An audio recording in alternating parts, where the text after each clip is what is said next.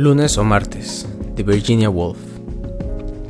Perezosa e indiferente, sacudiendo con facilidad el espacio de sus alas, conocedora de su camino, pasa la garza sobre la iglesia, bajo el cielo, blanco e indiferente, ensimismado, el cielo cubre y descubre sin cesar, se va y se queda. Un lago, quítale las orillas. Una montaña, sí, perfecto, con el oro del sol en las laderas Cae desde lo alto, el hecho o plumas blancas, siempre, siempre. Deseando la verdad, esperándola, destilando laboriosamente unas pocas palabras, deseando siempre, se inicia un grito a la izquierda, otro a la derecha.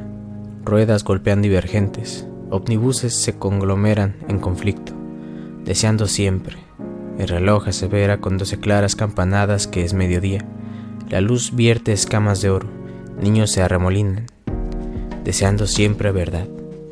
Roja es la cúpula, de los árboles cuelgan monedas, el humo sale lento de las chimeneas, ladrido, alarido, grito. Compro metal, y la verdad. Como rayos orientados hacia un punto, pies de hombres, pies de mujeres, negros o con incrustaciones doradas. Esa niebla, azúcar. No, gracias. La Commonwealth del futuro.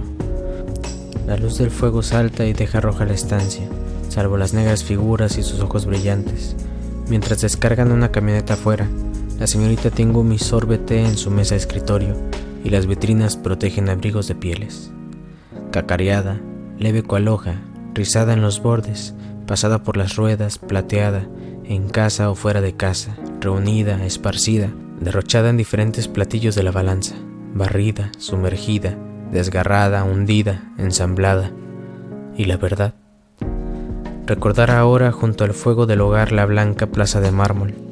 De las profundidades de marfil se alzan palabras que vierten su negrura, florecen y penetran.